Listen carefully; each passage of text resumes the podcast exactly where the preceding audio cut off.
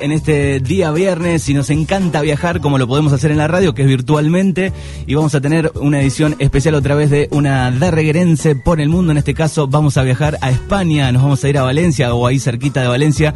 Ahí la tenemos a Diana Ramos, le damos las buenas tardes porque ya eh, son las buenas tardes. Hola. Hola, ¿qué tal? Buenos días y buenas tardes. Claro, buenos días por acá, buenas tardes eh, por allá. Sí. Bueno, Diana Ramos que vive eh, cerquita de, de Valencia, ahí pegadito, ¿no? Sí, bueno, estoy viviendo en un pueblo que se llama eh, Leliana, que está a 20 kilómetros eh, de Valencia capital. Bien. Bueno, ¿cuántos años tiene Diana para ubicar un poco a los oyentes y, y en qué año eh, egresaste en Darreira? ¿Dónde estudiaste como para ubicarnos un poco? Eh, estudié todo, hice todo, desde jardín hasta secundaria, en el Colegio San Antonio. Y terminé el cole en el 2004 y me fui en 2005 a estudiar a la Universidad de La Plata. Ujú, 2005 y ¿qué fue lo que lo que estudiaste? 2006 creo fue, no me acuerdo ya, sin Ujú. memoria, ya estoy vieja.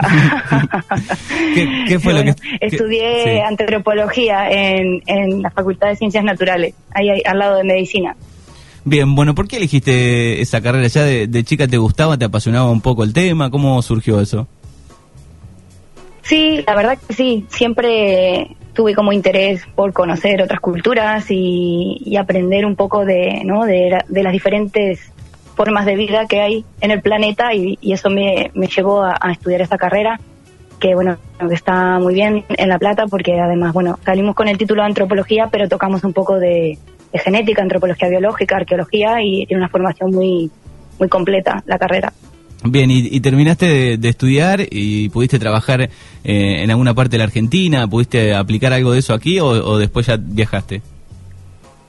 Sí, eh, eh, durante varios años, mientras bueno, mientras estuve haciendo la carrera, participé en muchos equipos de, bueno, en muchos proyectos y, y participé también de, bueno, formé, formé parte de un equipo de investigación que trabajaba en Patagonia y, y solía viajar casi todos los veranos a, a trabajar en campo, a hacer excavaciones arqueológicas en la zona de Santa Cruz y Tierra del Fuego. Bien, ¿y cómo surgió o cómo salió el, el viajar, el irte? En un principio, mientras estaba haciendo la carrera, tenía ganas de, de estudiar o enfrentarme, no, proponerme como un desafío personal. Y, y nada, fui a la oficina de Relaciones Internacionales de la UNLP a preguntar, por, por preguntar si había alguna beca de intercambio o lo que fuese. Y justamente, bueno, habían abierto el plazo para, para presentarse a varias becas. Eh, la mayoría eran de para universidades de, de Sudamérica y justamente había una para España. Y dije, bueno, me tiro de cabeza para la de España y bueno, tuve la suerte de que me consideraron, me, me dieron la beca y estuve eh, haciendo materias de, de grado, digamos, en, en la Universidad de Jaén, en Andalucía, al sur de España. Bien, y ahí... y eh, luego, Sí. sí, pregunta, pregunta. No, no, no, está bien. eh, hay un delay ahí. Sí, sí, eh, tenemos tres segundos porque lo estamos haciendo, le contamos a los oyentes por eh, llamada de WhatsApp y siempre sucede esto, pero bueno, tiene buena calidad, si el internet funciona bien, suena suena lindo, así que siempre lo hacemos por ahí. Bueno, así que hiciste eso y que ya te quedaste ahí o, o volviste a la Argentina. No, bueno, que durante esos seis meses que estuve estudiando en la Universidad de Jaén, conocí a mi actual marido y al final eh, eso, bueno, dio un giro de 60 grados en mi vida totalmente porque no tenía pensado venirme a vivir a España en ningún momento de mi vida, pero bueno, al final, eh, por amor se podría decir que estoy en España. Bien, ¿y él vive ahí en, en ese pueblo donde era de ahí, oriundo de donde están viviendo ahora? No, no, él, Ah. él es de un pueblo de Jaén, que también iba, nos conocimos en la Universidad de Jaén, pero bueno, por cuestiones de trabajo laboral estamos viviendo los dos aquí en Valencia. Bien, ¿y, y qué hacen en un día laboral eh, los dos, por ejemplo? O, no, no sé si juntos, digo, pero o separados, pero ¿qué, qué es un día de trabajo de, Diana Ramos, por ejemplo? Rutina total. Eh, no, me levanto bien pronto la mañana, desayuno, me voy a trabajar, después vuelvo y si, si, si me sobra así un poco de tiempo salgo a hacer algo de deporte, ordeno un poco la casa o me veo con... Bueno, ahora no me puedo ver con mucha gente, pero en la era pre-COVID salí hasta a tomar algo o, o lo que fuese. Y o sea, el, el fin de semana... Eh, lo bueno, acá tenemos la playa muy cerca, entonces aprovechamos mucho para ir a la playa o también estamos muy cerca de la montaña, hacer alguna ruta de senderismo, estar un poco al aire libre. Claro, tienen de todo para hacer ahí. Sí, es como un microclima. La verdad que la zona de, bueno, eh, Valencia está pegadito al mar Mediterráneo y está muy cerca eh, del, del mar, o sea, está pegado al mar, pero también por detrás, digamos, hacia el oeste hay mucha zona de montañas y, y es muy es muy loco porque, claro, uno tiene la en la cabeza las distancias que manejamos en Argentina y, y acá está todo súper, es como una maqueta mini. sí. Y un día, no sé, de, de noviembre, por ejemplo, te puedes ir a esquiar a una hora y a la mediodía puedes estar comiéndote una paella al sol en la playa sin problema. Claro, esa es la diversidad y toda cerquita que tiene toda esa zona. Sí, esa es la ventaja, que está todo muy cerca. Bueno, ¿cómo, cómo fue la adaptación eh, a, España? Que ya lo notamos, después lo vamos a mm. hablar, ya lo notamos en la voz, pero después lo vamos a hablar. Sí, sí, sí. No me doy cuenta, me, pasa, me lo dicen muchos, pero no te das cuenta, eh, es inevitable. Sí, creo que es, que es como ir a vivir a Córdoba, ¿no? Te terminás eh, pegando el tono cordobés. Sí, bueno, o si vivís. El otro día conocí una chica eh, que era española y, llevaba, mucho tiempo viviendo en Inglaterra y ya no sabía pronunciar las doble R. O sea, imagínate. Claro. Me imagino. Eh, sí. Bueno, en un principio cuando cuando vine la primera vez a estudiar, no viene uno viene con con una idea, ¿no? Eh, viene con esa idea estereotipada de que, de que se tiene de un país que no se conoce y, cuando llega y, pasa una larga estancia, uno rompe con toda esa idea de estereotipo que se tiene de un país. Eh, por ejemplo, en España lo típico que se tiene que es los toros, las flamencas y, poco más. Claro, y el ole. Pero esta imagen eh, no es la verdadera que, que, hay. España es mucho más diversa que eso, muchísimo más diversa. Eh, está dividida en comunidades autónomas y se podría decir que cada comunidad autónoma es como un mini país. Son como, como, como el Señor de los Anillos, son comarcas eh, unidas en un país y cada, cada comunidad autónoma tiene su propia lengua, su propia fiesta, su propia música, su propia forma de hablar y también conviven muchas eh, lenguas cooficiales como el catalán, en nuestro caso el valenciano, aquí se habla eh, un dialecto del catalán que es el valenciano que, que, es más que es difícil, ¿no? Es más difícil. Es muy, es, es una lengua latina, tiene comparte muchos comparte mucho con la bueno con el castellano, con el italiano y con el francés. Tiene ahí un poco una mezcla entre esos tres eh, idiomas, tiene muchas palabras que comparten.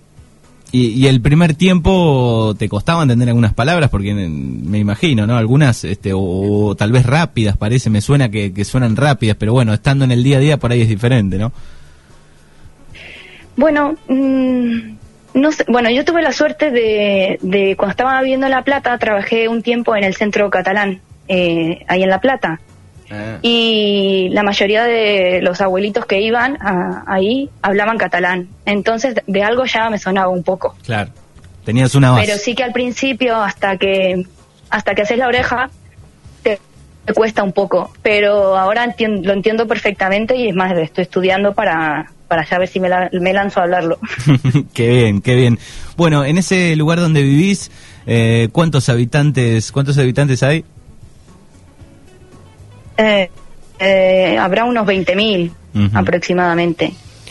Bueno, ¿cómo llevaste el año pasado? estructura de pueblo, ah, pero ah, es, es mucha cantidad de gente. Sí, sí, 20.000 es, es un número importante. ¿Cómo llevaste el año pasado la, la pandemia? Sabemos que, que toda la región, que España y, países europeos estuvieron muy complicados el año pasado. El año pasado no, a principio de, este año. Ya me parece que, que, fue el año pasado, a principio de año. Sí, sí, se está haciendo largo el año, ¿no? Sí, sí, ya digo el año pasado. sí.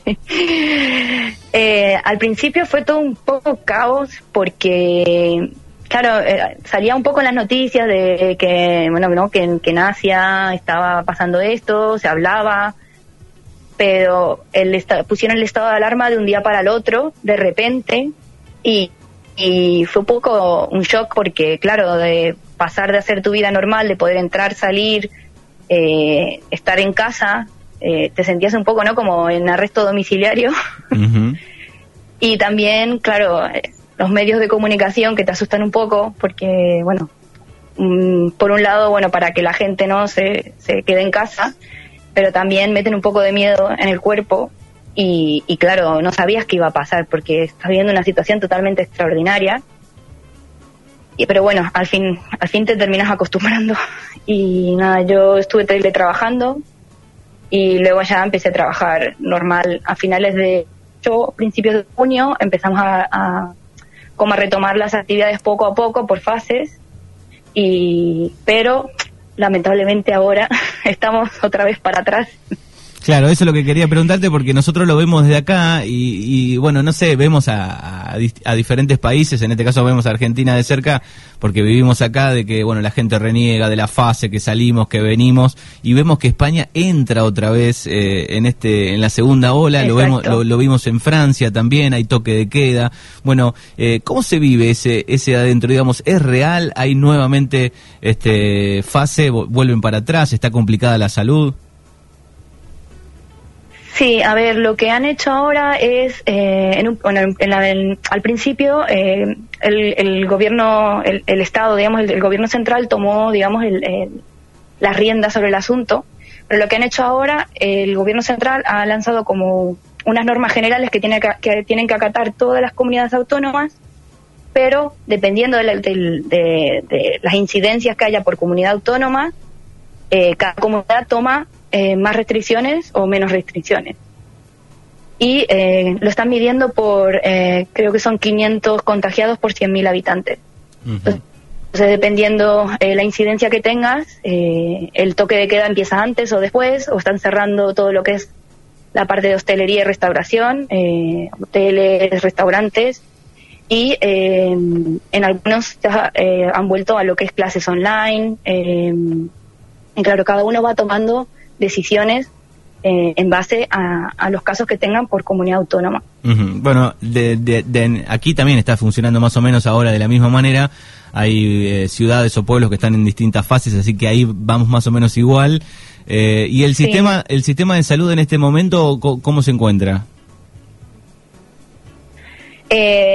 Claro, depende de la comunidad también. Hay comunidades que ya están rozando la ocupación completa de las unidades de cuidados intensivos. nuevamente. Entonces, claro, están pidiendo refuerzos. Eh, está saliendo ya, eh, bueno, la mayoría de, digamos, de, de gente que trabaja en el sistema sanitario se queja mucho porque, claro, están doblando turnos, no, no pueden tomarse descansos falta gente, ¿no? Para cubrir, pues están agotadísimos de la primera ola y como que no han llegado a reponerse de la segunda ola. y, y, sí que, eh, por ejemplo, hace un momento vi en la tele que habían un par de hospitales que sí que estaban saliendo a protestar los sanitarios. Y no con razón también. Sí, sí, están. y no sé, la verdad no sé qué va a pasar, porque em, hay como un poco de visiones contradictorias mm, aquí, o sea, en España, porque mucha gente se queja de que eh, han hecho la desescalada muy rápido y no tendrían que haberla hecho tan rápido, por la cuestión de que quisieron salvar la temporada de verano. Claro, porque justo ahí... Y eso ahora está teniendo la repercusión, ¿sabes? De, la segunda ola. Sí, sí, bueno, y acá se debate lo mismo, ¿no? O sea, eh, va a llegar el verano y, bueno, eh, por supuesto que están todos los este, rubros queriendo abrir, la, la, costa con, con, el tema eh, verano, las empresas de turismo, las empresas de viajes, imagínate que no están trabajando desde marzo, pero bueno, también entra un poco el miedo de qué va a suceder en la Argentina sobre la segunda ola. Pero la, la, noticia que alivia un poco es que, bueno, anunciaron para fin de año o parte de enero 25 millones de dosis de la vacuna. no sé cómo está el tema de la vacuna por ahí. Aquí se habla mucho de la Pfizer, ¿es? Eh, creo que están, claro, pasa que la compra, eh, como España pertenece a la Unión Europea, creo que la compra la tiene que gestionar la propia eh, Unión Europea. Mm, y bueno, y se habla que primero serán, van a ser vacunados los sanitarios. Claro, sí, sí, acá y luego las personas de riesgo. Que es lo lógico, ¿Y, me hay, supongo. ¿Y hay alguna, hay alguna fecha, digamos, el gobierno ya tiró alguna fecha de cuándo van a empezar a vacunar? ¿Qué sucede con eso? Mm, prometen, como todos, se habla de a fin de año, pero no, no creo que sea posible. bueno. No creo porque lo que están comentando es que eh, se necesita determinada infraestructura, creo que necesitan infraestructuras eh, para poder conservar la vacuna, las dosis, que eh, son como unas neveras, o sea, unas heladeras especiales de laboratorio que creo que tienen que estar a menos 80 grados y que ningún considera la Unión Europea que ningún país está preparado para poder alojar esa cantidad de dosis porque no tienen un sitio para guardarlas a esa temperatura. Entonces no sé qué va a pasar. ¿Cómo lo van a organizar? No tengo ni idea. Bueno, ojalá que, sea fácil y que pase pronto eh, para todos lados eh, el tema de la, de la pandemia y, del COVID. Eh, te voy a preguntar por el tema comida. ¿Qué cosas ricas has probado? ¿Qué pasa con el mundo culinario de, de España y de esa zona? bueno, acá en Valencia la estrella es la paella valenciana. Qué rico. Que es una paella de tierra que se prepara con conejo y con pollo y las estas chauchas que son chatas, gorditas y chatas. Y, y una especie de como de poroto blanco. Y algunos le ponen caracoles también. Eso Al eso principio comer conejo es un poco chocante, pero está bueno. eh, y ese es el digamos como el plato principal. Sí, bueno, hay más. Eh, está también el alipebre, que es eh, anguila estofada, que está muy buena, que pensé, nunca pensé en comer anguila, pero sí está muy buena. Eh, ahí sí, suena muy raro. El conejo está bien, acá estamos acostumbrados, todos hemos comido conejo, pero anguila ya es, distinto. Sí. Sí, y bueno, no sé, la, tienen platos que comparten en general en, en toda la, la península, ¿no? Que la dieta mediterránea es, para mí es una de las mejores porque es bastante equilibrada, ¿no? Entre proteínas, eh, vitaminas. Tienen muy buenas, muy buenos aquí, acá en Valencia tienen mucha tradición de huerta y tienen muy buenos productos de todo lo que son hortalizas y verduras y también eh, cítricos. Y son la verdad muy muy ricos y muy buenos. Y con el con el paso del tiempo vas cambiando un poco la, la comida digamos te vas adaptando vas comprando los productos de la región y, le vas metiendo un poco alguna de las cosas que ya comías acá o hacemos un mix. Hacemos un mix hola sí sí te estamos escuchando estás al aire ¿eh? ¿nos escuchás? Sí, no, ay, no, no escuchaba. Ah, me daba como que estaba reconectando. Ah, ahí está. Eh, no sé dónde me quedé. Eh, que hacían un mix, ahí quedó. Sí. Em, bueno, al principio cuando uno llega quiere probar todo lo que hay acá. Y, pero por otro lado, eh, mi marido le encanta la comida argentina. Ah. Entonces tenemos que hacer, negociar un poco. Ahí negocian un poco. Entonces, un, sí. Y, por ejemplo, mínimo una vez a la semana pastel de papa cae. Muy bien. y claro. eh, ¿Qué más le gusta? Bueno, las milanesas, obviamente. ¿Qué pasa con, eh, La poleta le encanta también. Comidas argentinas, muy bien. Hay como un intercambio. ¿sí? Bueno, yo te, te, preparo lo de mi comida argentina y él al revés. Digo, ¿qué pasa con el mate? Sí. No, todo bien con el mate, por suerte. ¿Toma, toma mate? Menos mal. Sí, mi marido toma mate a full. Es más, basta me, me, me caga pedos y preparo yo mal el mate y todo. Qué bien, muy bien, muy bien. Bueno, en, España obviamente eh, hemos hablado con este, diferentes darreguerenses en algunos lugares raros del mundo, pero en España se consigue yerba, seguramente debe haber muchas marcas, ¿no? Ahí. Sí, sí, sí. Eh, no sé si puedo decir marcas de supermercados. Sí, sí, sí, podés decir, güey. No hay problema. sí, sí.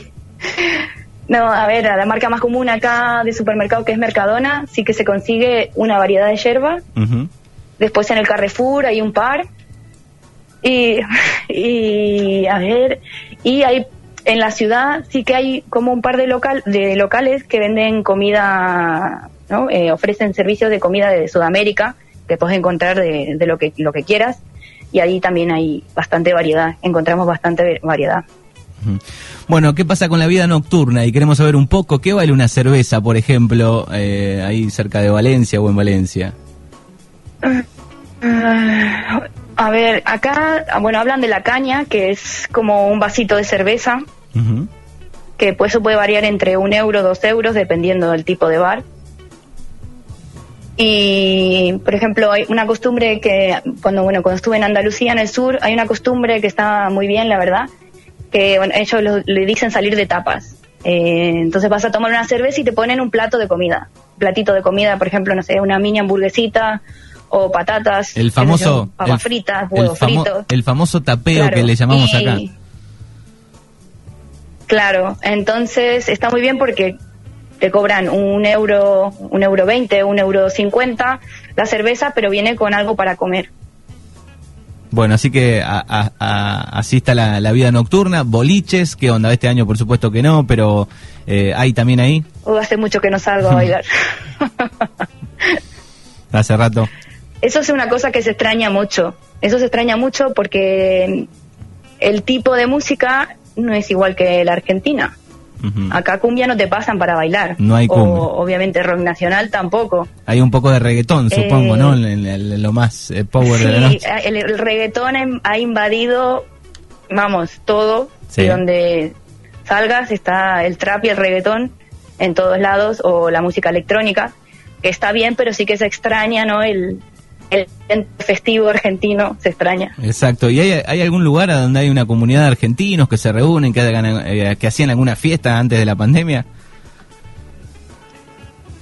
Sí que he visto carteles, pero nunca, nunca he ido, que hacen fiestas, eh, que se reúnen en alguna discoteca o algún boliche, que hacen fiestas temáticas eh, de música argentina. Bueno, ahí antes de la justo unos días antes de la pandemia, me parece, mm. que, que al final lo terminaron suspendiendo, creo que tocaba Ráfaga en una discoteca de acá de Valencia y no pudimos ir a verlo. Bueno, muy bien, sí, eh, he visto la, algún video, me parece, en YouTube de Ráfaga eh, la, versión nueva de Rafa con eh, ahí en España. Bueno, te iba a preguntar, eh, antes de, terminar, bueno, ¿qué, ¿qué cosas extrañas? Más seguro la familia va a estar en el puesto número uno, pero ¿qué cosas extrañas de, Argentina? ¿sí? Sí, obvio, lo que más extraña es la gente, tu familia y tus, tus amigos. porque claro, te encontrás solo, ah, tenés que volver a ser amigos, volver a hacer tu, tu vida en otro lugar. Eh, es una decisión difícil irte de, tu sitio y empezar de nuevo. Y es verdad que es, eh, ese apoyo que tenés de mal desaparece y eso es muy complicado cuando uno emigra a otro país. Pero bueno, eh, gracias a que vivimos en, una época donde es fácil la comunicación, puedes mantener más seguido el contacto y estar más, hablar más seguido no como, no sé, en el caso de nuestros bisabuelos que se mandaban una carta cada, cada año, por ejemplo. Eh, y otra cosa que extraño también, te vas a reír, pero los conciertos. Los conciertos no, no tienen punto de comparación. El ambiente que hay en un concierto de rock, por ejemplo, no sé cómo aquí es que son muy tranquilos, no saltan, no cantan, no, no sé si me explico. Sí, sí, no, viste que cada vez que vienen este, bandas a, la Argentina, sea cual sea, siempre remarcan, bueno, ese, ese calor, esa fiesta que se arma con el público argentino, ¿no? Exacto. Sí, sí, lo mismo con el fútbol. Eh, son como un poco sosos el fútbol, pero a ver, eh, acá se sigue mucho el fútbol, pero sí que esa pasión esa fiesta que hay, que hay se, se echa en falta un poco. ¿Y a quién le entras ahí en, al fútbol? Ah, no me, a ninguno. Cero fútbol. Acá en casa tiran para, tiran para el Real Madrid, pero a mí me da igual. Me da igual, bueno, muy bien. Bueno, lindo repaso, estamos hablando con Diana Ramos, de Regrense, está viviendo cerca de, de Valencia. Eh, bueno, no sé, te, agradecemos eh, por estos minutos. Eh, tengo mensajes acá, voy a leerlos rápido. Dice buenos días, saludos a Diana desde Bolívar, de Tamara. te extrañamos y te esperamos por, Ay, por beso, acá. Tamara. saludos a Diana, dice de su abuela María. Por acá otro mensaje. Sí, también un beso a mi abuela. Bueno, así que todos escuchando hoy a través de www.libertarradio.com.ar, te agradecemos por estos minutos. Te lo voy a decir así en español. Sí, pero lo más loco es que eh, tengo, sí, sé que tengo acento, pero yo no me doy cuenta. Pero cuando hablo con una persona de acá, enseguida me sacan la ficha que soy argentina, ¿eh? Sí, sí, no sí. se me fue del todo todavía. No, no, eh, claro, de- en otro lado nos reconocen como nosotros podemos reconocer también algún, algún toquecito eh, que, le, que le queda a alguien de español, es lo mismo, ¿no? Sup- sup- supongo que debe ser así. Sí, sí. Bueno, Diana, eh, nos alegra, nada, bueno, nos alegra un saludo escucharte. para todos y... Sí, ¿Hola? Sí, sí, te he cortado, te dejo que te despidas.